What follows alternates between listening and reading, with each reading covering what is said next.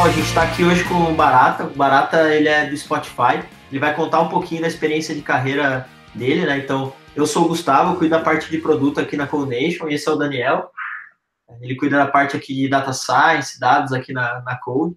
Então, é, obrigado aí pela disponibilidade, Barato, pela conversa aí. Eu acho que é super válido ouvir um pouco é, da sua experiência, por tudo que você passou, para compartilhar com quem está começando. Né?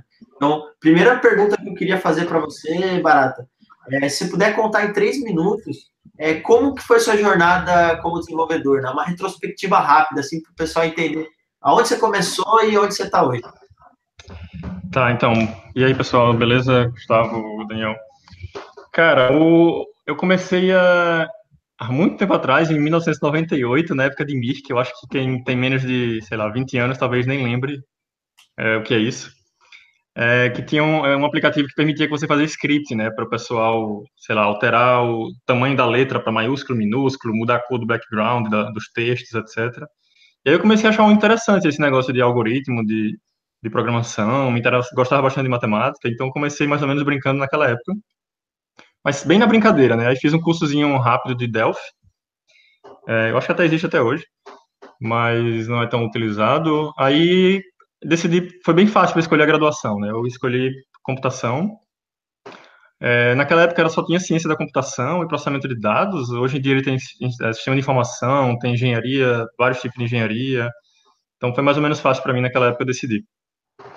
E aí na universidade eu sempre gostei muito da parte de algoritmos. É, achava muito legal, isso me instigava muito, ficava muito motivado para aprender, resolver problemas, utilizando código, o menos código possível para rodar mais, para executar mais rápido, executar, enfim, diferentes, diferentes tipos de máquina, etc. Então esse foi mais ou menos o meu, o meu interesse e foi o que veio me guiando ao longo desse tempo. E aí eu fiz minha graduação em Campina Grande, na, na, na Federal da Campina Grande, na Paraíba, é, logo, de, logo no início, acho que primeiro, primeiro ano, segundo semestre, eu comecei a fazer também um pouco de pesquisa para ver, me achar um pouco, saber mais ou menos o que, é que eu realmente queria fazer da minha vida, se eu queria desenvolver, se eu queria fazer pesquisa, se eu queria gerenciar projeto, etc. Então, fui meio que experimentando um pouquinho de tudo. É, então, entrei como iniciação científica num projeto da HP na época. É, achei muito legal a parte de pesquisa, fiz bastante pesquisa, é, fui monitor em disciplina, tentei sempre me engajar em, na parte de laboratórios, algoritmos, etc., ajudando os professores e tal, meio que fazendo um pouco o nome, né, conhecendo, é, enfim, criando uma reputação na universidade. É, Para isso você precisa de engajamento, conversar com o pessoal, é, participar ativamente de discussões, grupos de estudo, etc. E aí, em seguida, começou a terminar a graduação, é, precisava fazer um estágio, eu fiz um estágio em Porto Alegre, na HP, é, aí voltei, terminei meu curso, e aí entra aquele grande dilema de muita gente se pergunta, né, e agora? Eu vou fazer um mestrado, vou fazer, vou dar aula, vou, vou para o mercado, vou ganhar muito dinheiro, vou empreender, então entra uma dúvida gigante. Então, em resumo, eu gostava muito de pesquisa, estava fazendo, estava participando do projeto de, de pesquisa na época, e decidi fazer mestrado. Só que eu queria mudar de universidade porque eu já tinha passado cinco anos lá em Campina Grande e eu achei que era o momento de mudar. Mudanças são sempre legais, então decidi, aí mudei, voltei para Porto Alegre e comecei a fazer o mestrado na URGS, na Federal do Rio Grande do Sul, Porto Alegre. Aí no meio do mestrado eu recebi uma oferta para converter o mestrado num doutorado, aí eu converti. Aí depois do, do, no meio do doutorado eu fui para fora, passei um tempo na, em Zurique, na Suíça, na Universidade de Zurique, fazendo pesquisa lá. Aí voltei e terminei o doutorado. Só que eu não queria ser professor, então a pergunta que eu sempre ouvi é por que você decidiu fazer doutorado se não quer ser professor, né? Acho que é bem comum todo mundo que está fazendo, que fez pós-graduação e está na tá no mercado de trabalho não universidade. Mas enfim, eu sempre fiz o eu, eu decidi fazer doutorado porque eu me interessei muito por resolver problemas não triviais é, com método, enfim, seguindo a metodologia e tal. Só que aí eu, eu meio que abusei um pouco da universidade e queria mais tipo, palpar problemas reais, coisas mais, sei lá, que estão doendo agora, né? Aí decidi entrar no mercado de trabalho. Eu fui para Brasília, trabalhei em Brasília, num banco, depois Floripa, já decidindo um pouco enviesado na, na área de dados, grandes volumes de dados. Aí já foi mais construindo minha carreira em cima do que do meu interesse pessoal, né? Como eu, eu, eu como um indivíduo criando minha, minha carreira. E aí de Campina, eh, de, de Floripa, eu decidi ir para uma experiência fora do Brasil, que é onde eu estou agora, aqui no Spotify, em Estocolmo, na Suécia. Então, de, desculpa, foi um pouco complicado resumir, mas, Não, enfim, foi mais ou menos isso. Muito bom é, ouvir. E o quanto que, assim, você acha que o mestrado, o doutorado impactou, assim, na, na sua carreira? É, que sempre surge essa dúvida, né? Fazer ou não fazer, é, é. momento. É, porque uma coisa muito particular na nossa área é que, cara, sejamos honestos, né? É uma área que, que os salários são muito acima da, da média das outras profissões, né? Você pegar um conjunto de 10 profissões aleatórias, com certeza, comparar com computação, computação vai pegar, a média do salário da computação vai ser, em geral, mais altos. Isso acaba atraindo muito as pessoas assim que elas se formam.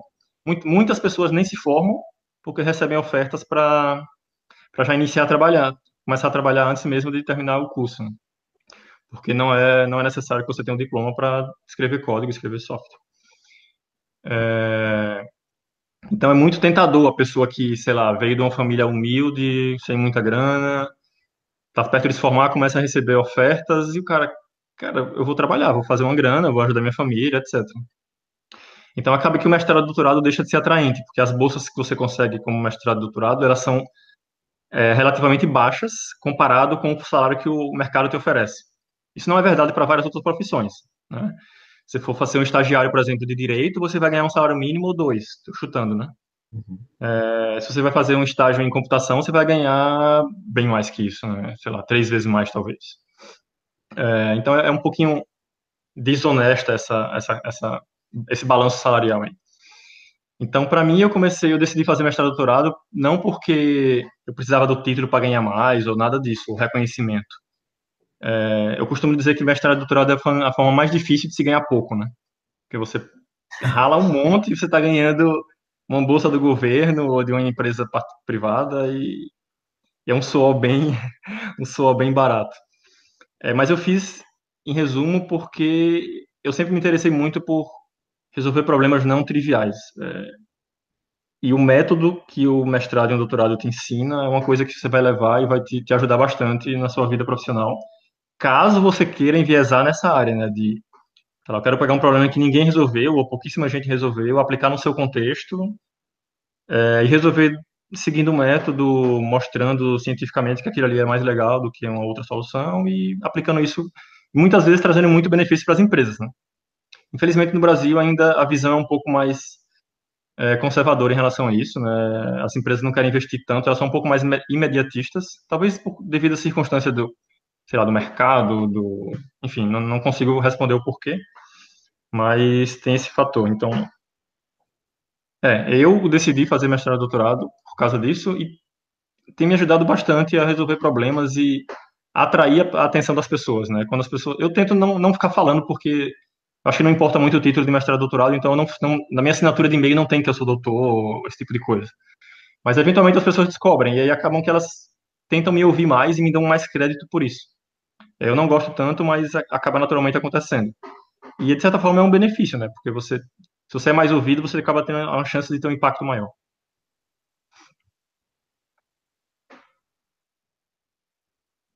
Opa, alô?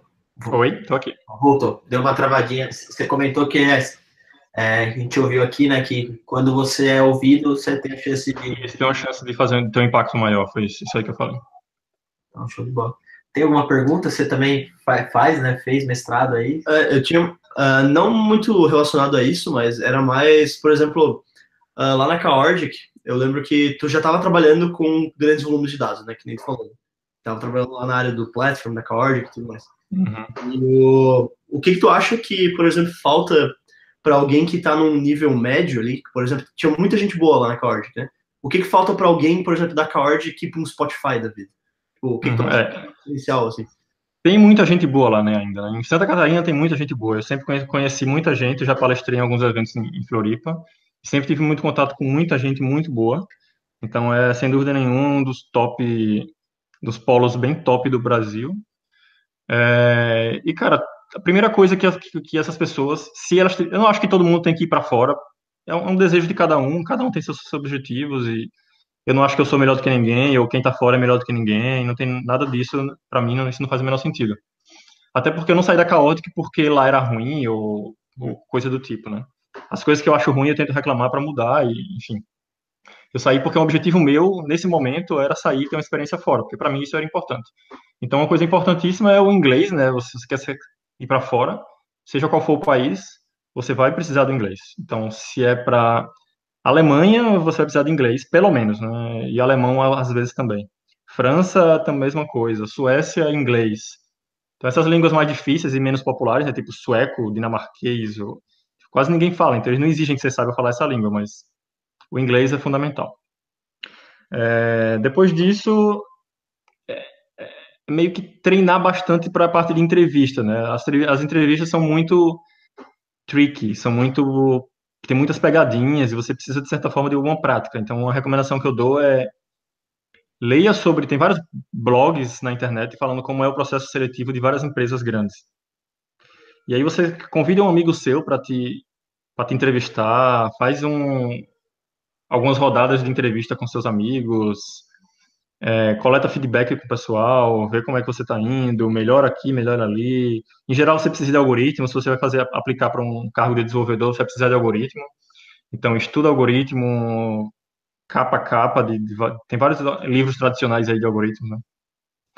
É, então, vai capa a capa, sabe um pouquinho de cada um. Se você não, não, não sabe exatamente escrever o código, mas você consegue falar da ideia dele, você vai conseguir, de certa forma, é, sei lá, impressionar ou passar a ideia para o entrevistador, né? Ninguém sabe todos os algoritmos de cabeça, obviamente. Então, depois que você tem essa, essa visão geral né, do processo seletivo, como é que funciona, você tem algum domínio sobre os algoritmos, você tem o domínio da língua, aí é um pouquinho de sorte também, porque muitas vezes você vai pegar um cara que vai te entrevistar que não vai gostar de você, porque ele não, não aprecia um certo tipo de característica, que um outro aprecia, então tem um pouquinho de sorte, obviamente. Eu já fiz entrevistas em, várias empresas. Não tenho vergonha de dizer que fui rejeitado em muitas delas. Tipo, já fui rejeitado na Microsoft, já fui rejeitado no Google, já fui rejeitado no Facebook, já fui rejeitado na IBM, eu acho. É, fui, fui rejeitado em bastante empresa e nunca deixei que isso me, me colocasse para baixo, né? E hoje eu estou numa das, das, empresas mais legais para trabalhar no mundo, uma empresa grande, é, que usa tecnologia top é, que é admirada e utilizada por muita gente. Isso para mim é suficientemente bom para me manter motivado e continuar fazendo o que eu faço. Então, se você também está nessa, tá na procura por, por, uma experiência fora ou até mesmo no Brasil, né? Você não vai desistir porque uma empresa te rejeitou ou, ou coisas do tipo. O cara do, do, que criou o WhatsApp, ele foi rejeitado no Facebook. Depois ele criou o WhatsApp e vendeu para o Facebook por alguns bilhões, né? Tem, tem algumas histórias desse tipo. Então, só segue. Traça o seu plano, segue e vai dar certo. Se não der certo, que você tente aprender com o que, que deu errado para melhorar. O importante é sempre estar tá melhorando para que uma hora dê certo. Ah, muito legal. É, um dos desenvolvedores que a gente entrevistou, que é mobile, está no SoundCloud hoje.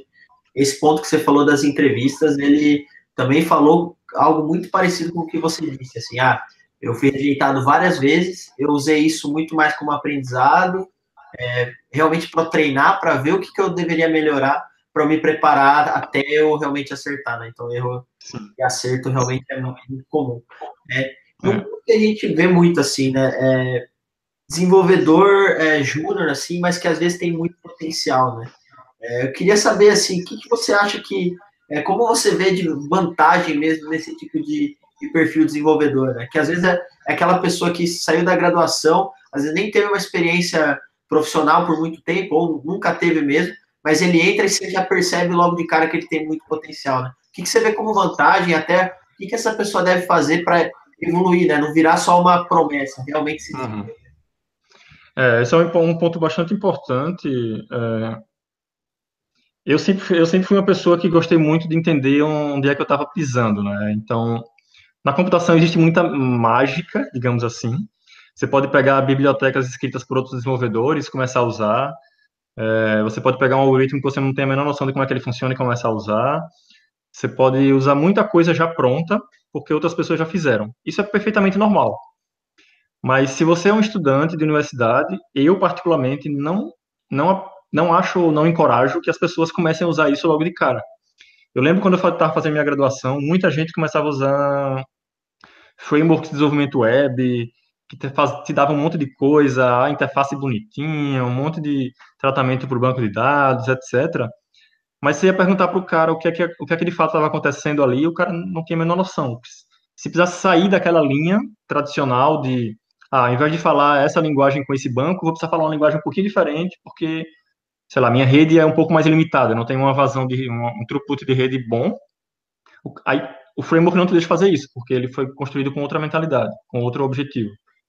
Então, se você foca no funda, eu sou muito da linha de enquanto está estudando, você foca no fundamento e não na tecnologia em si.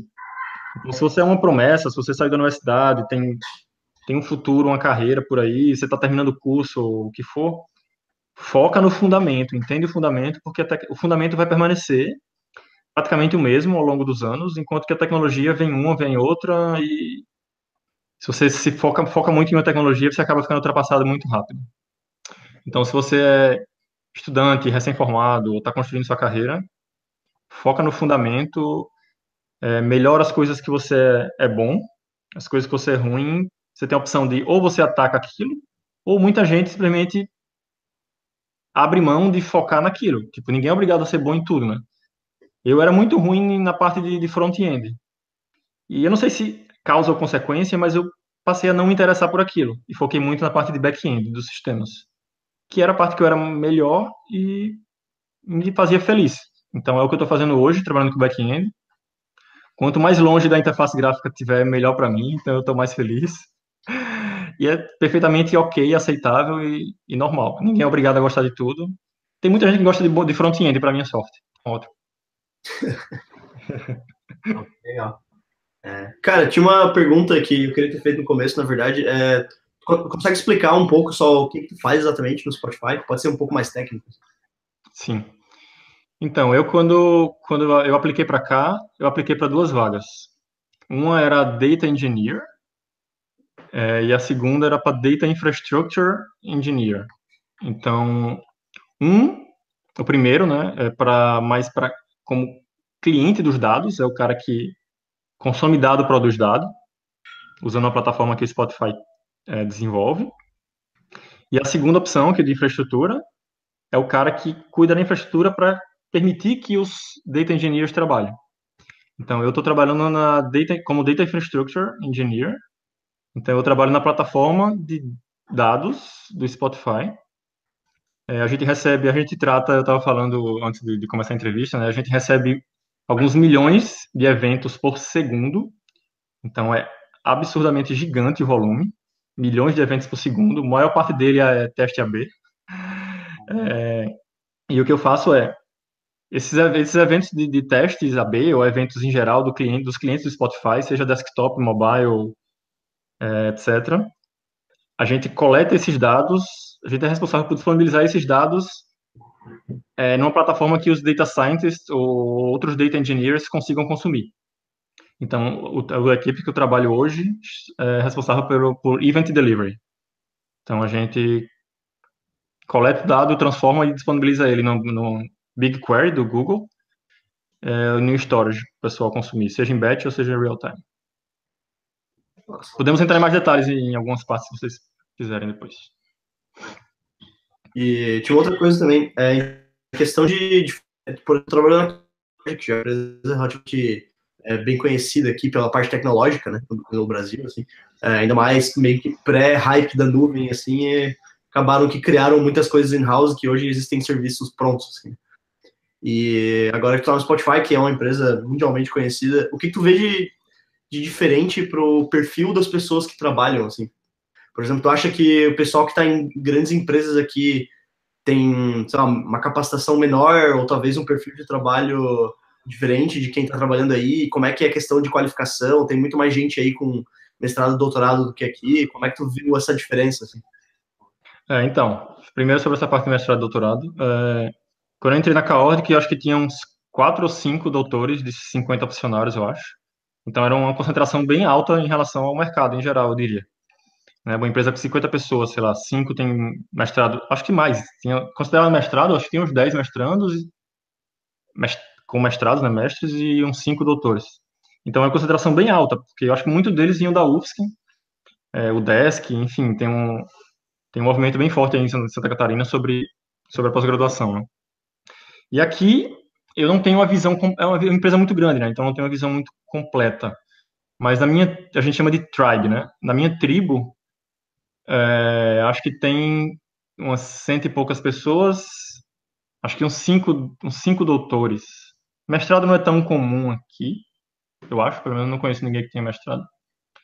Mas tem uns. Então a proporção é mais ou menos a mesma, sei lá, talvez até aí na, na que tinha mais, né? Em Santa Catarina tinha mais. Mas eu tô falando sobre a minha tribo, né? Com 200 pessoas, então não é uma referência muito boa. É, sobre a forma de trabalhar, é, coisas em house, etc. Cara, eu fiquei impressionado que aqui o pessoal reinventa. Logo quando eu cheguei, eu tive a impressão de que eles estão reinventando as coisas. Por quê? Tipo, load balancer para fazer distribuição de carga, ou um sistema para fazer orquestração de container, deploy de, de aplicações, tudo é in-house. É, agora eles estão começando a mudar, mas muita coisa é feito aqui. E são open source. Se você acessar o github.com.br Spotify, você vai ter acesso. Né? Tem o, Hel o Helios, né, que a gente chama, o Helios, ele é usado para orquestração. Que hoje é o Kubernetes, ou é, tem o Mesos, enfim, tem diversas outras tecnologias que resolvem isso. Mas né, aí eu entendi no, depois que, na verdade, quando isso foi criado, não existia Kubernetes, ou era muito incipiente. Então, faz sentido eles terem criado isso. Hum. É, então, depende do contexto. Né? Spotify tem 10, 11 anos de existência. Então, lá atrás, sei lá, não existia muitas das tecnologias que tem hoje. Então, faz um pouco de sentido ter reinventado a roda naquela época. Por exemplo, nosso container web, onde as aplicações web rodam, não é o Jet, não é o JBoss, não é nada disso. É um projeto interno. Eu acho que ele é open source também, chamado Apollo. Então, deve ter na página do, do, do GitHub do, do Spotify. Para quem chega aqui, toma um susto. Como assim vocês usam um framework web interno, né? Então é um pouco estranho. Até mesmo o protocolo de comunicação entre os serviços back-end. É, tem vários é, hoje populares, né? Acho que o Protobuf, enfim, tem vários, alguns criados pelo Google para se comunicar entre, entre serviços. A gente usa um interno aqui chamado Hermes. Então, como assim vocês criaram um protocolo interno para se comunicar aos backends? Né? É porque há 10 anos atrás era outro mundo, então é bem natural ter reinventado a roda e agora eles estão migrando muitas coisas para coisas que já existem hoje. É, o nível técnico das pessoas na Caótica é muito elevado, né? Não só na Caótica, como, como já falei, em Santa Catarina, pessoal, o pessoal é bastante qualificado. Então, eu não vejo nenhuma diferença, assim, prática entre desenvolvedores de Santa Catarina e do Spotify, assim. Eu não acho que aqui... Aqui, talvez, eu tenha acesso, por exemplo, um cara que é ativamente contribuidor do projeto do Spark em Scala, por exemplo. Hoje ele trabalha no Spotify. Eu não tenho certeza se é, mas, enfim, é fácil você encontrar esse tipo de coisa. Por quê? Porque é uma empresa mais famosa, então atrai, acaba atraindo muita gente de, com, sei lá, que já teve a oportunidade de criar coisas de impacto mundial. É, então acaba que essa é uma, é uma das, das diferenças em relação à mão de obra, né? Tem muita gente aqui que já criou libs, bibliotecas, software que é usado no mundo inteiro. Pela visibilidade que aqui tem. Né? Ah, bem legal. É, eu queria te perguntar a questão, tipo, realmente, Spotify é uma empresa super atrativa, assim, né? Você comentou ali rapidinho de tribos, é, squads, né? É algo que começou a se falar muito, né, na, em tecnologia, né? E uma das empresas que mais se fala, né, em questão de squads, assim, que iniciou, foi o Spotify. Como que é trabalhar nesse modelo é, aí? Como que é o ambiente realmente de trabalho é, no Spotify? O que, que você, o que, que você hum. gosta? É, eu acho muito legal a forma como os times são, são organizados, né? Então, só para contextualizar um pouco, para quem não, não sabe, a gente tem uma vertical de IRD, né, de pesquisa e desenvolvimento, dentro da, que é a maior do Spotify. Dentro dela, você tem várias tribos. É, a tribo é como se fosse um, é, sei lá, uma, um, por exemplo, tem uma tribo chamada infraestrutura e operação. Tem uma tribo chamada infraestrutura de dados tem uma tribo chamada é, mobile, coisas desse tipo. Então, são grandes áreas que dentro dessas tribos tem squads, que são os times de fato. Um squad é um. A gente tenta fazer um time com entre 5 e 10 pessoas em geral, e ele, em geral, e ele a gente tenta que ele seja autocontido. Para re, reduzir a fricção entre, entre diferentes times, para não ter dependência. Você não quer ficar esperando para que um front-end termine a atividade dele para você conseguir seguir, né? Você quer todo mundo junto e trabalhando num projeto e fazendo acontecer logo de forma bastante ágil. Então a ideia desses squads é que sejam é, multifuncionais e todo mundo consiga fazer de tudo sem depender tanto de outros times. Óbvio que nem sempre isso é possível, né? Então você acaba tendo que depender de outros times também, tem várias reuniões de sincronização. É, como é que é composto esses times? Então, no meu squad tem três, quatro, quatro engenheiros. Tem um Agile Coach, que a gente chama, que é tipo um Scrum Master, mas a gente não usa muito a palavra Scrum. Esse, esse Agile Coach, ele também é responsável por outros times, é, outros squads. Então, ele não é exclusivo nosso, então ele acaba dando, auxiliando e fazendo a facilitação das reuniões em vários squads. Entre ele, entre... E no meu tem um também, né? A gente tem um PO, por time. Às vezes eles compartilham também entre mais de um time, mas em geral o pior é por, por squad. Eu uso muito a palavra squad e time, mas eles querem dizer o mesmo, tá? Porque eu ainda não estou tão acostumado com a palavra squad, mas é, é um time, é um squad. É, existe um papel também do. Esse é um pouco mais complicado. A gente chama de capítulo, chapter. Então, o que é um chapter? É um grupo de pessoas embaixo de um chapter lead. Então, é, o que é um chapter leader, então? Ele é responsável por fazer as pessoas se desenvolverem. Então, tem uma pessoa aqui que ela é responsável por 10 desenvolvedores.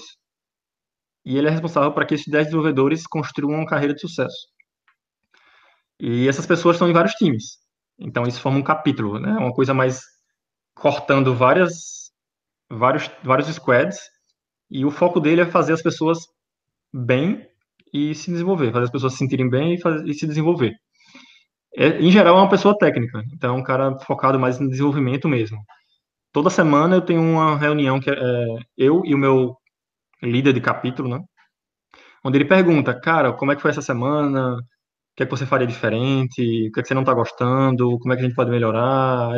Etc. Esse tipo de coisa. Então, acompanhamento mais tipo um, sei lá, como se fosse tipo uma confidência, assim. Eu, uma coisa que, uma troca bastante, uma troca de experiência. Eu também ouço ele, enfim, é bem legal.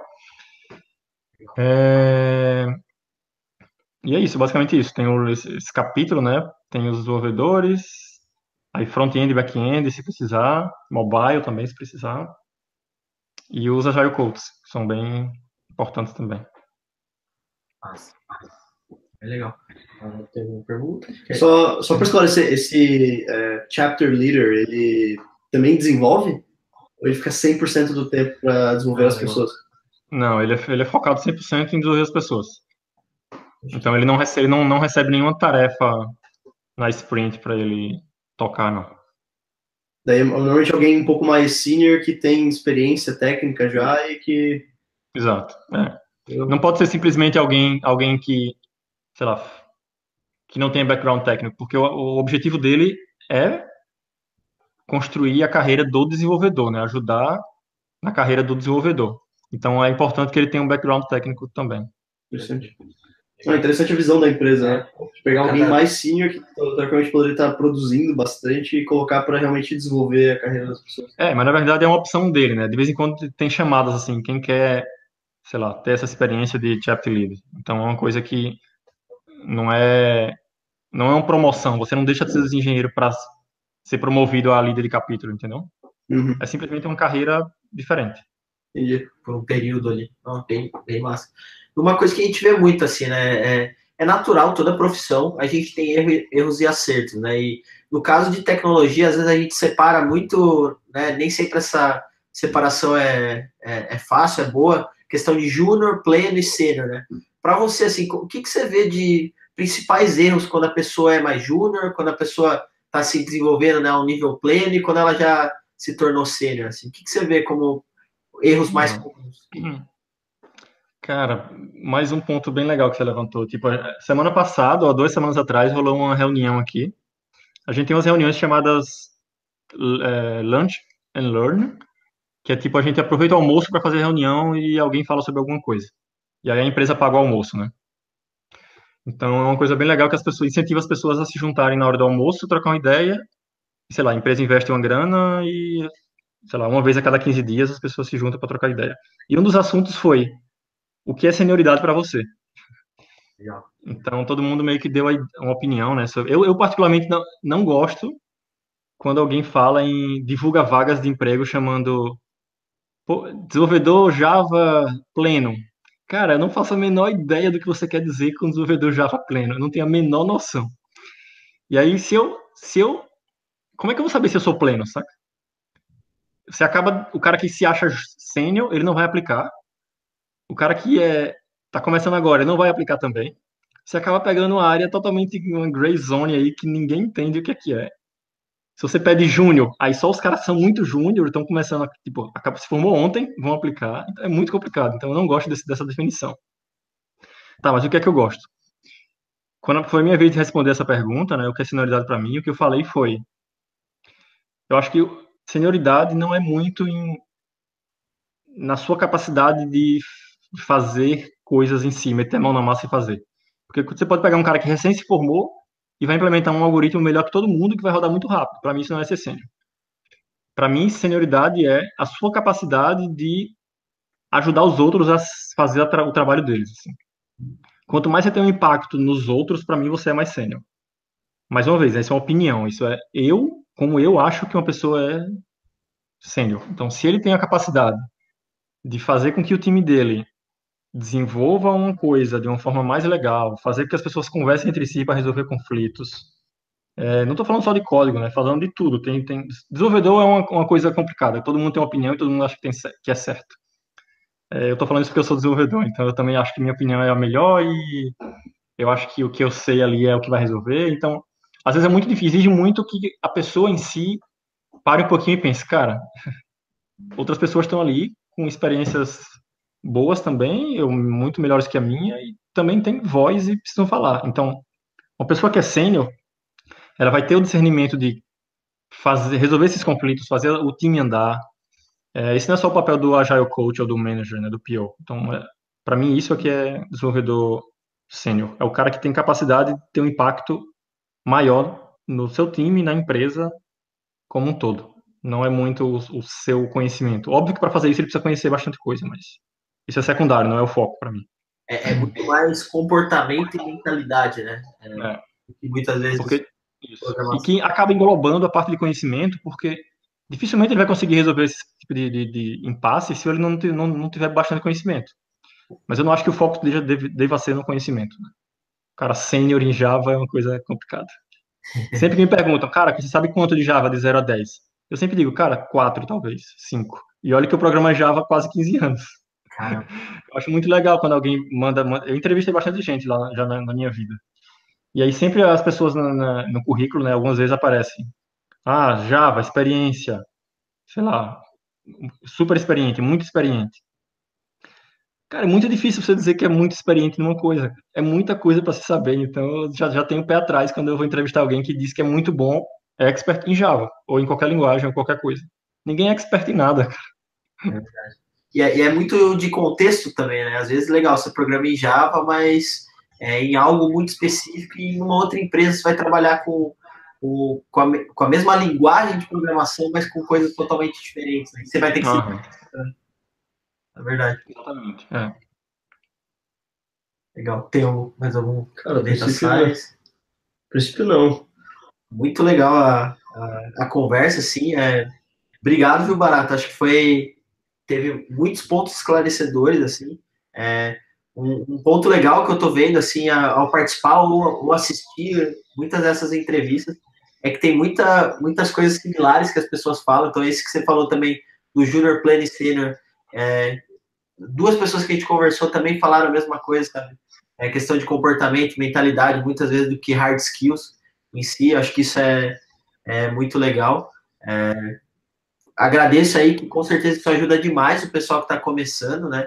É, e ah, lembrei agora como última pergunta, assim, a gente lá no início a gente estava conversando né, que o salário na área de tecnologia é, é mais alto do que em outras áreas, e o que a gente está vendo muitas vezes é pessoas de outras áreas entrando para a tecnologia, né? A gente tem um exemplo aqui dentro da casa mesmo, que um, é, uma pessoa que era psicólogo e foi para a área de, de, tecnologia, virou desenvolvedor front-end, É, em outros lugares deve ter algo muito parecido. Queria saber no Spotify, é, isso também acontece? Você tem pessoas aí que são de, de áreas de, é, de fora, né, de tecnologia, exatas, é, enfim. Cara, eu não sei te falar. É... Porque, tipo, não é um papo que surge, tipo, quando você se formou, né? É uma coisa que você precisa de, de mais tempo. Eu, não, eu tô no Spotify há seis meses agora, então é bastante, é pouquíssimo tempo. Então não consigo te falar. A maioria, como aqui, aqui em Estocolmo, né, na Suécia, a KTH, né, que é a universidade mais famosa aqui, a KTH, é, ela é muito forte na parte de TI, então imagino que a grande maioria dos, pelo menos dos suecos que trabalham aqui, são da parte de tecnologia. Então não, não, não consigo te falar, não sei dizer. Não, sem problema. Legal. Não, show de bola. É, então, agradeço aí, fica é, o agradecimento aí pelo time da, da Code Nation e qualquer coisa a gente fica também à, à sua disposição aí. Obrigado. Legal, legal. É, eu achei muito legal a proposta de vocês, então agradeço também a, o convite. Espero que eu consiga pelo menos ter algum impacto na, e ajudar alguém é, que, que esteja escutando esse vídeo, é, que sirva de motivação e é, e se eu não achasse legal essa ideia, eu não teria topado Show. dedicado meu tempo para conversar com vocês. Então, muito parabéns, muito legal. Tomara que vocês consigam mais e mais vídeos aí, coisas mais interessantes também. Opa.